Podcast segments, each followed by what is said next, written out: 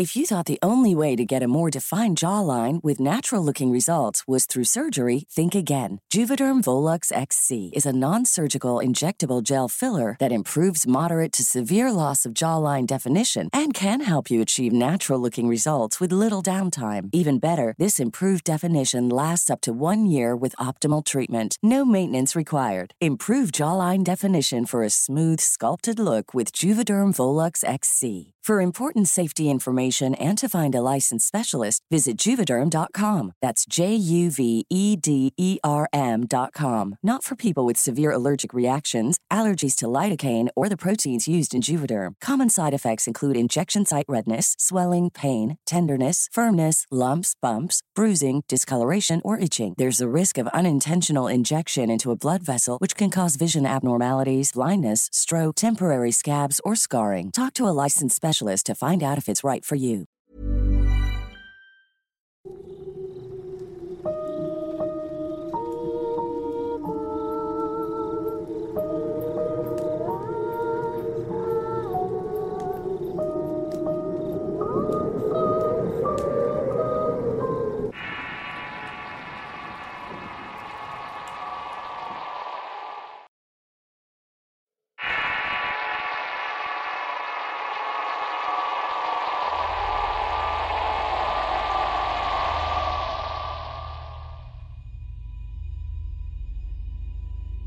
Soy salvadoreño y gracias a Dios nunca me ha pasado algo sobrenatural. Pero este no es el caso de mi familia y en esta ocasión contaré una anécdota que le sucedió a una tía. Como es costumbre en El Salvador, los primeros días de noviembre se celebra el Día de los Muertos. Nosotros tenemos a un tío que murió a causa de la guerra en mi país, y a quien enterraron en un cementerio junto a una cancha de fútbol. Actualmente ha mejorado esa cancha al punto de tener que destruir una parte del cementerio. Esto y el paso de las máquinas de construcción han hecho que algunas tumbas se hayan destruido y otras cuantas hayan quedado abiertas totalmente. Aquel día fuimos a enflorar a nuestro tío y a limpiar la tumba. Luego nos pusimos a caminar alrededor del cementerio y vimos algunas tumbas abiertas, una de las cuales parecía ser la tumba de un niño. En su interior tenía un gorro rojo y debajo del gorro había una cabeza muy chica. Mi tía, que dice no tener miedo, cogió el gorro y lo abrió y adentro estaba una especie de polvo blanco que obviamente eran los huesos de la cabecita de aquel niño. Mi tía incluso metió su mano al polvo y luego lo volvió a poner en su lugar. Transcurrió el día y todo estaba normal y luego regresamos a la casa. Cenamos y todo estaba tranquilo y en la noche me fui a dormir y mi abuela y mi tía igual lo hicieron.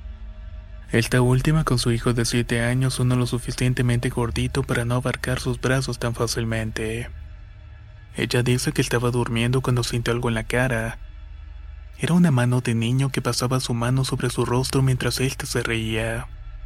Adormitada pensó que era su hijo, pero sentía que la mano era muy delgada a comparación a la de él. Reaccionó y se acordó de lo que había hecho con aquel gorro y cogió la mano y la aventó contra la pared. Al tomarla notó que era una mano sin carne, puro hueso. Se terminó sentando en la cama y encendió la luz y fue a ver a su hijo. Al tomarle la mano, obviamente esta era diferente a la que había sentido anteriormente. Después de tranquilizarse un poco, volvió a su cama.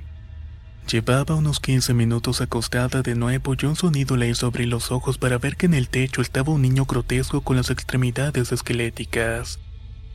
Y ese mismo niño llevaba un gorro rojo. Al verla, este se lanzó encima queriéndola arañar y chillando bastante feo. Ella se envolvió en su cobija y empezó a rezar hasta que este niño desapareció. Pero eso sí, él estuvo toda la noche escuchando los perros ladrar a un árbol que se encontraba fuera de la casa. Al siguiente día, mi abuela y ella volvieron al cementerio a pedirle disculpas por haber tocado aquel gorro y le llevaron un ramo de flores, ya que aquella tumba nunca era visitada y prácticamente estaba en el olvido. Después de eso le lleva un ramo de flores a esa tumba todos los años cuando van a aflorar a mi tío. Y afortunadamente no le ha vuelto a ocurrir nada extraño.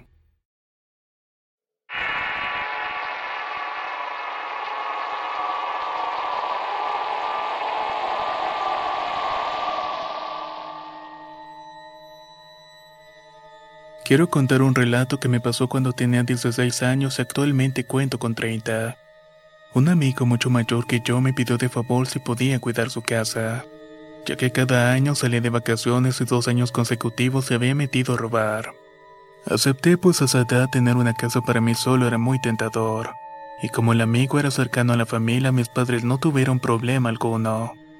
Tenía algunos días quedándome algunas veces con amigos, pero ese día me encontraba solo. Estuve usando la computadora un rato y cuando eran casi las 12 de la noche me fui a dormir. Me gustaba dormirme en el sillón grande de la sala porque como no era mi casa no quería meterme en los cuartos. Estaba recostado en el sillón cuando me llegó una sensación incómoda cuando alguien te está observando. Podía ver la entrada a la cocina y derecho seguía el cuarto de lavar que tenía la puerta hacia el patio trasero. Y poco a poco aquella sensación iba creciendo gradualmente. Decidí echar un vistazo para ver que todo estuviera bien cerrado y di una vuelta por la casa checando puertas y ventana y todo estaba en orden. Volví a recostarme y para esto ya eran casi la una de la madrugada y aún continuaba la sensación de ser acechado. Pero aún así el cansancio me hizo quedarme dormido. Había caído en un sueño cuando sentí que alguien me tomó del brazo y empezó a sacudirme con violencia. Mientras escuchaba una voz muy áspera, enfurecida y a la vez lenta que decía, Ahora sí, no te me vas a escapar. Luego escuchaba risas y repetía eso una y otra vez al reaccionar e intentar zafarme no me podía mover o gritar. Estaba completamente despierto con los ojos abiertos pero no había nadie, solo esa fuerza que me estaba sujetando. Empecé a orar mentalmente y la actividad fue cesando mientras la voz desapareció y entonces pude moverme otra vez. Después de esto no pude dormir hasta que llegó el día y me fui.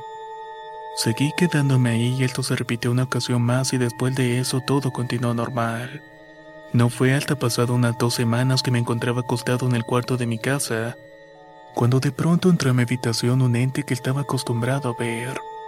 Era un hombre alto que siempre vestía una gabardina khaki con un sombrero redondo del mismo color que siempre le hacía tener una sombra sobre el rostro, el cual nunca pude llegar a vérselo.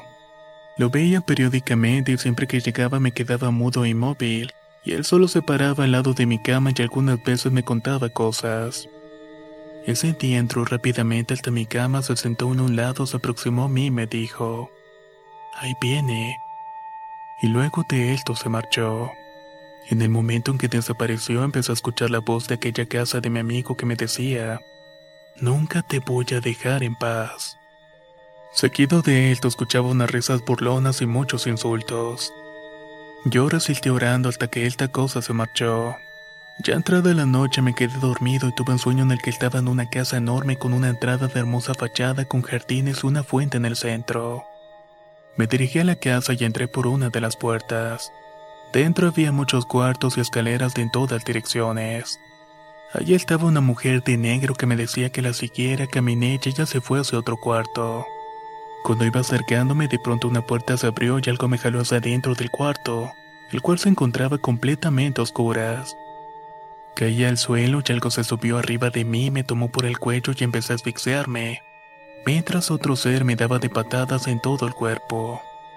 Podía escuchar las carcajadas de la voz que me decía que nunca me iba a librar. Lo único que podía hacer era orar y lo hice hasta que desperté bruscamente del sueño.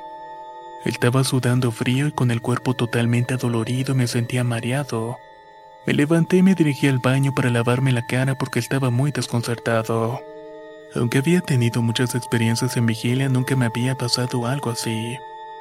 Entré al baño y encendí la luz, estaba en el lavamanos y en el espejo noté una mancha en mi camisa. Me la quité y tenía mucha sangre en el cuello. Pero lo más raro es que no estaba herido, aunque sí tenía la marca en el pecho como si alguien me hubiera arañado hondamente. Solo me limpié y me fui a la habitación nuevamente. Después de eso fue una noche tranquila y por la mañana y por varios días estaba completamente adolorido y la marca de rasguño tardó como dos semanas en desaparecer. Para esto había hablado con unas personas de lo ocurrido y estuvieron orando por mí y mi hogar. Y afortunadamente jamás volvió a visitarme aquel ente que disfrutaba burlarse de mí.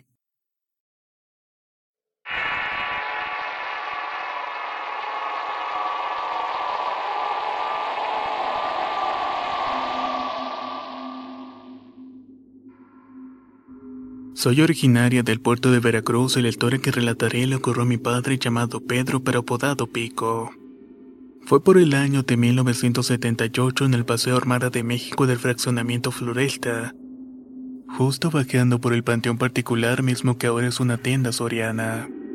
En aquel entonces estaba una transportista conocida como Titza, y a un lado un taller donde se fabricaban planos para tráiler.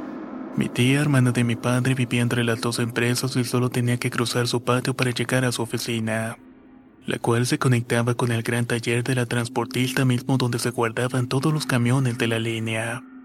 En esa época todos mis tíos vivían en esa casa porque aún eran solteros, incluido mi padre. Una noche le pidió prestado el carro mi tío Manolo, el esposo de mi tía, y como este último aceptó, agarró su camino. Para su mala suerte había un clima lluvioso tanto que se inundó todo el camino y el agua se metió en el carro. Para evitar el regaño lo metió por el taller de los carros y le pidió al velador Genaro que le ayudara a secarlo. Cabe mencionar que el taller era muy grande y tiene una pequeña parte de techo de lámina. Ahí se estacionaban los camiones, pero el demás patio no tenía techo. Mientras ellos trataban de secar el carro, de repente escucharon que algo brincaba por el techo de lámina. Era difícil que fuera un animal, puesto que ese techo estaba demasiado alto, y no había manera de que pudiera subir. Además de que el golpe de los brincos era muy fuerte. Para esto eran entre las 2 y las 3 de la madrugada y así como llegaron de repente dejaron de escuchar los brincos.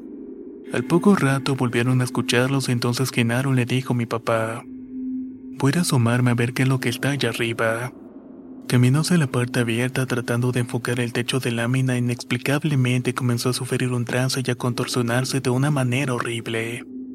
Todos los cabellos se le pusieron de punta y comenzó a decir maldiciones inventadas de madre.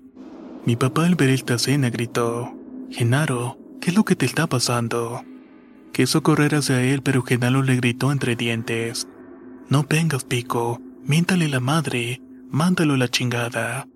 Papá acató la indicación y después de varios insultos Genaro volvió a su estado normal. Se acercó bastante mal hacia mi padre y llorando le dijo que el maldito que estaba arriba era el diablo. Al pasar una semana de ese suceso, Genaro apareció ahorcado dentro del taller. Nunca supieron el motivo real de lo que había sucedido. Pero después de esa desgracia, los veladores que contrataban no aguantaban de una semana porque los espantaban. Se dice que Genaro se apareció en las oficinas del taller hasta que llegó don Enrique, quien sí duró varios años en el puesto. Él era creyente de la niña blanca y usaba sus camisas al revés para repeler a su cosa. Ahora que es Soriana todos nos preguntamos si aún espantarán, porque hubo muchas cosas que pasaron tanto en el taller como en la casa de mi tía.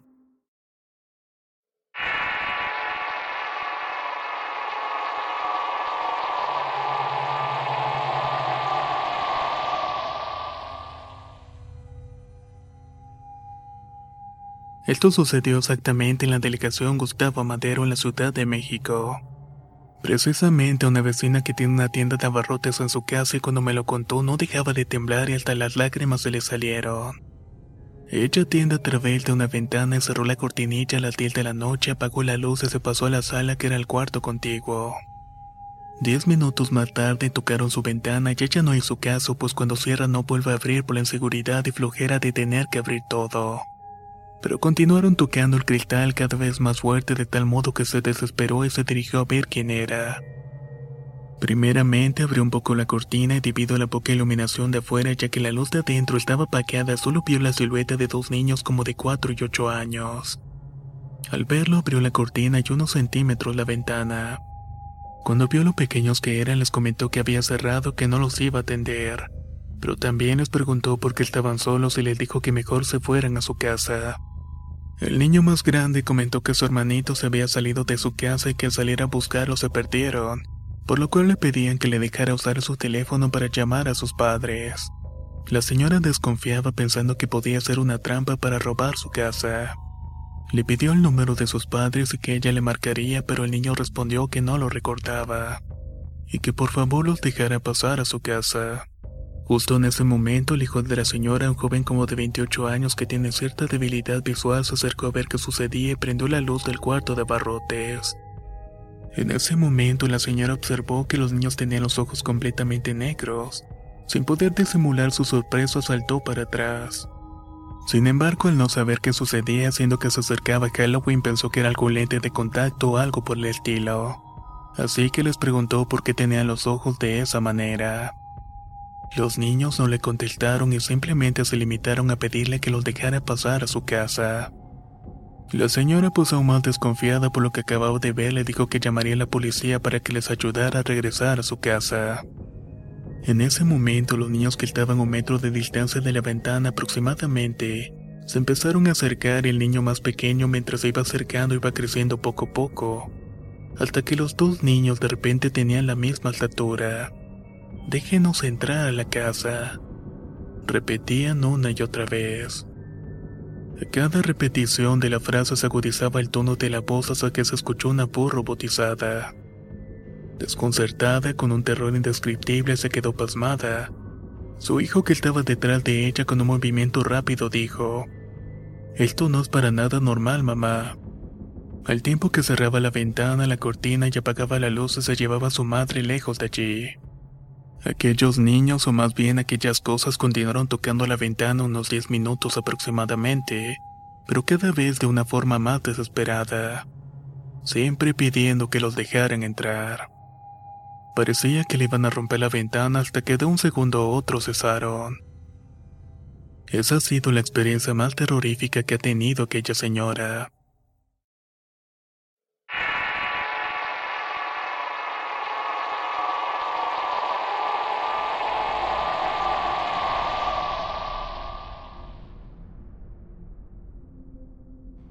Esto le pasó a mi padre un 31 de diciembre cuando festejábamos Año Nuevo. Toda la familia estaba bailando y cantando y por supuesto mi padre y mis tíos se encontraban tomando.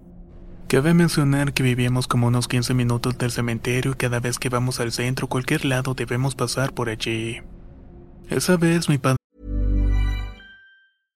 How would you like to look five years younger? In a clinical study, people that had volume added with Juvederm Voluma XC in the cheeks perceived themselves as looking five years younger at six months after treatment. Look younger, feel like you. Add volume for lift and contour in the cheeks with Juvederm Voluma XC. Reverse signs of aging by adding volume to smooth laugh lines with Juvederm Volure XC. For important safety information and to find a licensed specialist, visit juvederm.com. That's J U V E D E R M.com. Not for people with severe allergic reactions, allergies to lidocaine, or the proteins used in Juvederm. Common side effects include injection site redness, swelling, pain, tenderness, firmness, lumps, bumps, bruising, discoloration, or itching. There's a risk of unintentional injection into a blood vessel, which can cause vision abnormalities, blindness, stroke, temporary scabs, or scarring. Talk to a licensed specialist to find out if it's right for you.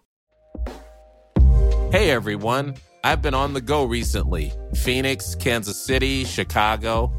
If you're like me and have a home but aren't always at home, you have an Airbnb.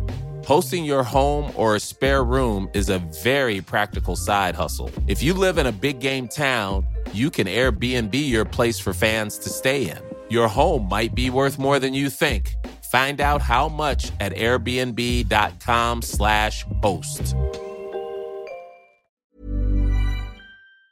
andaba muy tomado y entonces le pegó la loquera de ir a visitar a una tía a esa hora. Mi madre le decía que no fuera, pero de todas formas no hizo caso a la advertencia. En ese entonces él tenía una vez, así que la tomó y se fue. Casi dando la una de la madrugada llegó a la casa caminando con la bicicleta en la mano, pálido y sudando intensamente. En ese momento no nos contó nada y poco a poco se fue quedando dormido. La siguiente mañana se paró y empezó a contarnos que cuando se fue todo estaba en orden, pero que cuando volvió y pasó cerca del cementerio en la esquina vio una mujer vestida de negro diciéndole que nadie la quería. Cuando él la vio le preguntó, ¿Y tú? ¿Tú se me quieres? Inmediatamente se puso a rezar aunque por lo borracho no recordó ninguna oración.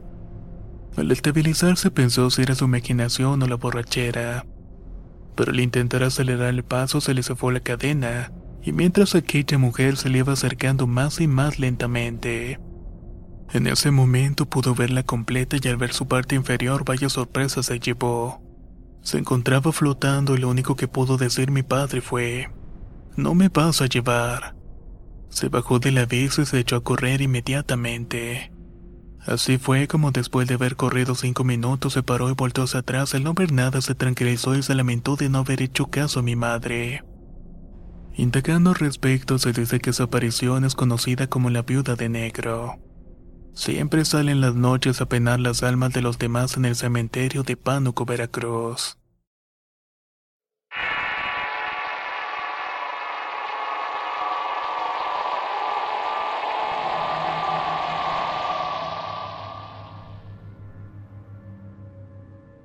Soy de Ecuador y me gustaría relatar dos pequeñas historias. La primera comienza de esta manera. Me encontraba sola en la casa de mi abuelita en Loja.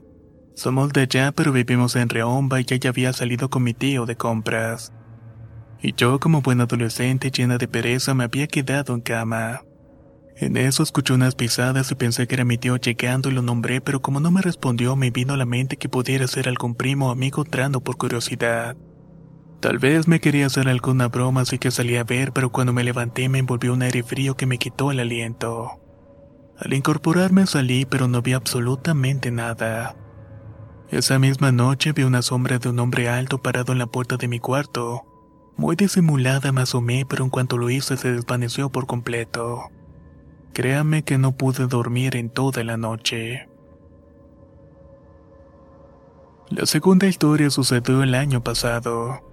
La verdad, siempre he sido una muchacha inquieta, igual estaba en la casa de mi abuela, pero ahora con mi prima. Ese día conocimos a unos chicos y al fin y al cabo nos enamoramos y cada quien con su novio. Una noche les propuse salir a las 12 a andar por allí y dio la hora y nos tiramos por el balcón. Salimos, el primer lugar que fuimos fue al cementerio. El lugar se sentía pesado y con la poca luz de las estrellas se veía bastante oscuro pero no le dimos tanta importancia y continuamos con lo nuestro. Después fuimos a una curva de un pueblo cerca del mío donde dice que si silbas el diablo te regresa el silbido en un cuerno de vaca. Al ir en esa dirección lo más impactante fue que aparecimos en el otro pueblo. Parecía como si nos hubiéramos teletransportados pues nunca pasamos por la curva. Al regreso sí pasamos por allí pero mi novio no pudo silbar. Nos faltó el aire de manera extraña salimos casi desmayados y en serio nos sentíamos muy mal por la vibra. Fue estúpido ir a retar al diablo, pero a veces la curiosidad es muy fuerte. Lo último que hicimos esa noche fue un potrero que tienen mis abuelitos. Decidimos esperar, pues dicen que ahí espanta mucho porque un hombre mató a unas personas que hacían una fogata. Supuestamente desde esa noche se puede ver el humo. Esperamos a ver qué sucedía y nada pasó hasta que dieron las 3 de la madrugada aproximadamente. Ahí fue que se empezaron a escuchar voces, risas y una carreta atascada.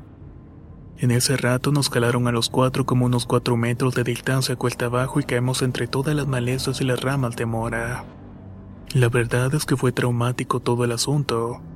Nos pusimos a rezar y salimos de ahí como pudimos a catas entre toda esa oscuridad, cayéndonos y mojándonos en los pozos de agua que tienen para el ganado y caballo. Cuando salimos del monte ya eran las 4 de la mañana, pues es bastante grande la propiedad y estábamos hasta el fondo. De repente todo se aclaró y el ambiente ya no estaba pesado. Pero sinceramente no creo que vuelvas al lugar y mucho menos por la noche. Fue una experiencia bastante horrible y no la quiero volver a repetir.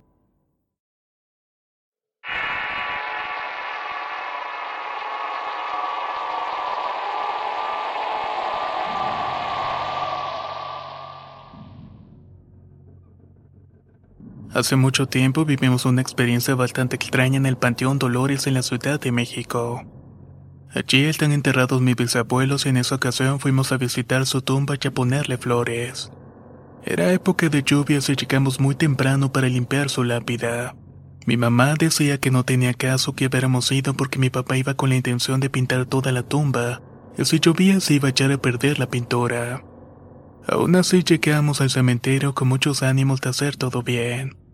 Siempre me había sentido fascinado por visitar ese panteón. Como saben quienes lo conocen, es bastante antiguo y hay tumbas de fines del siglo XIX y principios del siglo XX. Mientras mis papás limpiaban y cortaban el pasto, mi hermano y yo fuimos a una excepción que se le conoce como la Rotonda de los Hombres Ilustres. Un lugar donde se localizan los mausoleos de personas importantes de las artes de México. Todas las capillas familiares que lo rodean son grandísimas, y algunas imponen bastante miedo. Pero con todo y eso ambos nos asomábamos por las ventanas de cada una de ellas o leíamos a quién le había pertenecido. De pronto nos llamó mucho la atención una de ellas. La más antigua tenía una puerta de color hierro de color negro y estaba llena de polvo. Me recargué en ella con la intención de ver hacia adentro y en ese momento me di cuenta que estaba abierta. Mi hermano y yo nos miramos uno al otro y le pregunté si entrábamos. No me da miedo, me dijo con la mirada muy asustada. No va a pasar nada, le dije tomándolo del brazo lo jalé hacia adentro. La puerta rechinó al momento de entrar y como lo dije la capilla era bastante vieja. Había un fuerte olor a humedad y todo estaba cubierto de polvo. Traté de prender la luz pero los focos no servían. Había un pequeño altar al fondo sobre él de dos jarrones llenos de flores secas. A lejos se notaba que hacía mucho tiempo que nadie se paraba por el sitio. Nos llamó mucho la atención un retrato que estaba colgado al fondo de la capilla encima del altar. Me acerqué a verlo pero estaba muy oscuro y no podía observar con detenimiento. De repente un fuerte viento entró por la puerta de la capilla azotándola contra la pared. Nos asustamos tanto que decidimos irnos de allí inmediatamente. Regresamos con mis papás, se habían terminado de pintar y a nosotros nos tocó ir por el agua llenar los floreros, cortar las flores y tirar la basura. Así lo hicimos y todavía estuvimos allí como media hora en lo que recogíamos nuestras cosas y descansábamos un poco. Se estaba haciendo tarde cuando decidimos irnos de allí. En unos minutos se nubló y comenzó a llover con fuerza. Nos metimos debajo de un árbol y detrás de nosotros venía corriendo un señor como de unos 40 años que estaba totalmente empapado. Nos llamó mucho la atención que fuera vestido de traje y capa, ya que era algo que no se usaba mucho en ese tiempo. Ya se soltó la lluvia, ¿verdad? Le preguntó a mis padres. Sí, señor. Sé ya viene bien mojado contestó mi madre. El señor nos miró a todos muy detenidamente. Es muy tarde. Si nos quedamos aquí van a cerrar el panteón y nos tendremos que brincar la barda. Dijo y se envolvió en su capa y se echó a correr. Pensamos seguir resguardándonos allí, pero los truenos eran fuertes así que nos dio miedo y seguimos corriendo hacia la salida. Podíamos ver a aquel extraño hombre corriendo a lo lejos, pero de repente lo perdimos de vista. Pasamos cerca de donde estaba la capilla, se me ocurrió que podríamos entrar allí y esperar a que la lluvia pasara. Así que con señal lo llamé hacia el lugar y entramos todos. Mi papá me preguntó que cómo había hecho para abrir y le platiqué que ya habíamos estado allí antes. Con la lluvia se había oscurecido más y mi mamá prendió una veladora que llevaba para dejar en la tumba de mis bisabuelos, pero de pronto se llevó las manos a la boca y se puso muy asustada. Le llamó mi papá y sin decirnos nada nos sacaron del lugar inmediatamente. Ellos se miraban asustados y nos fuimos en el camión allí confesaron todo. El hombre del retrato que había en la capilla era el mismo que habían visto con el que hablaron bajo el árbol. Era aquel hombre de la capa negra.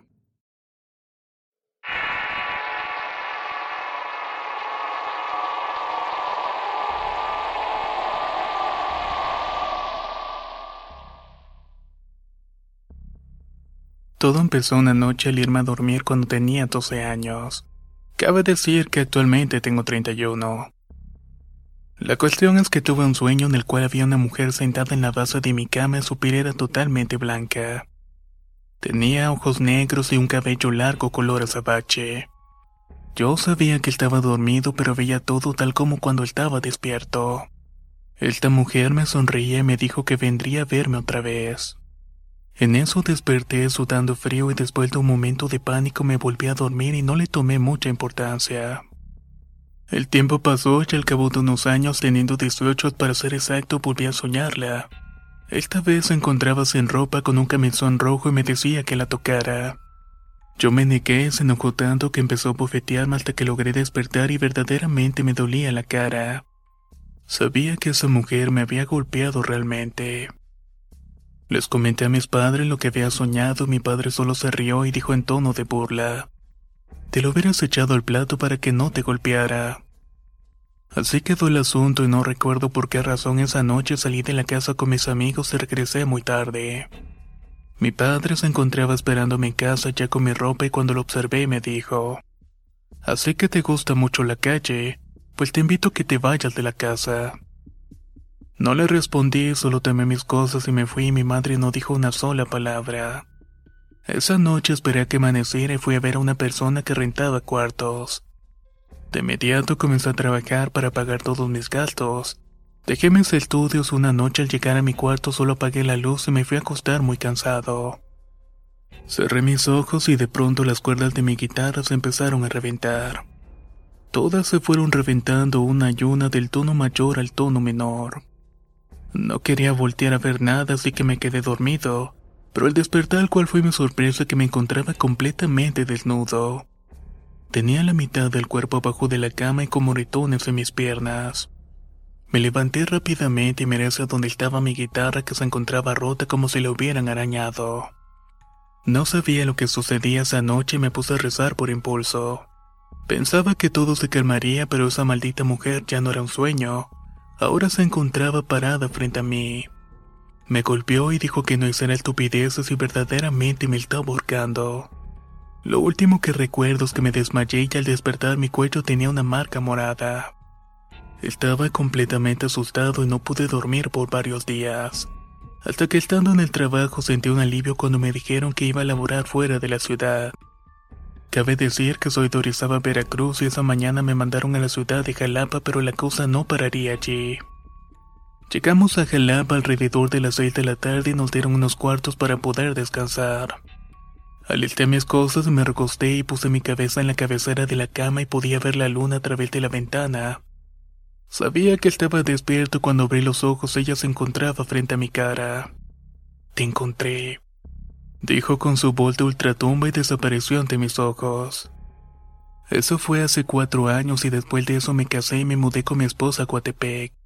Ahí fue lo peor que me pudo haber pasado en la vida.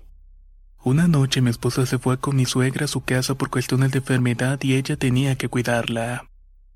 Me quedé solo ya para irme a dormir dejé la luz del baño prendida para que alumbrara parte de la recámara. Tomé un poco de agua y dejé el vaso en la mesita. Sabía que estaba dormido, de un momento a otro me levanté y podía observar que todo a mi alrededor daba vueltas. Incluso tiré el vaso por accidente y ahí estaba otra vez aquella mujer. Le gritaba déjame, ¿qué quieres de mí? Pero no obtenía respuesta alguna. Desperté desnudo en la cama por la mañana con chupetones en el cuerpo. Me levanté y mi sorpresa fue que el vaso estaba tirado y las cosas estaban revueltas. Eso que había sucedido no había sido un sueño. Mi esposa llegó y me mandó la fregada porque creía que había metido a alguien en la cama. Le platiqué todo lo que me había pasado, pero claro que no me creyó. El día transcurrió y al llegar en la noche me dormí y después de unas horas mi esposa me despertó diciéndome que alguien estaba en la casa. Rápidamente me levanté y fui a ver qué sucedía pero no encontré a nadie. Le pregunté qué había pasado y ella me respondió que escuchó que hablaban en la cocina que meneaba en la mesa. Luego pensó que alguien había entrado en el cuarto porque los cajones estaban abiertos. Revisé por toda la casa y al no encontrar nada le dije que intentáramos dormir nuevamente. Pero como por arte de una fuerza mágica empecé a soñar y ahí estaba esa mujer nuevamente. ¿Quién eres? Pregunté llorando de rabia. Soy Soret y no te dejaré ir. Necesito tu cuerpo para estar en este mundo. Me gusta y quiero vivir en él. Me perteneces. No lo olvides nunca. Desperté sin abrir los ojos, sentí una mano en mi brazo y escuché que algo se quebraba. Me levanté y era un cuadro con mi fotografía destruida. Al despertar en la mañana fui con una bruja que me dijo que tengo una persona atrás de mí y que por eso me siento tan cansado y con dolores de cabeza. Me pidió conseguir algunos ingredientes y aún los estoy recolectando para mi próxima sesión. Mientras tanto tengo que esperar a ver qué es lo que ocurre.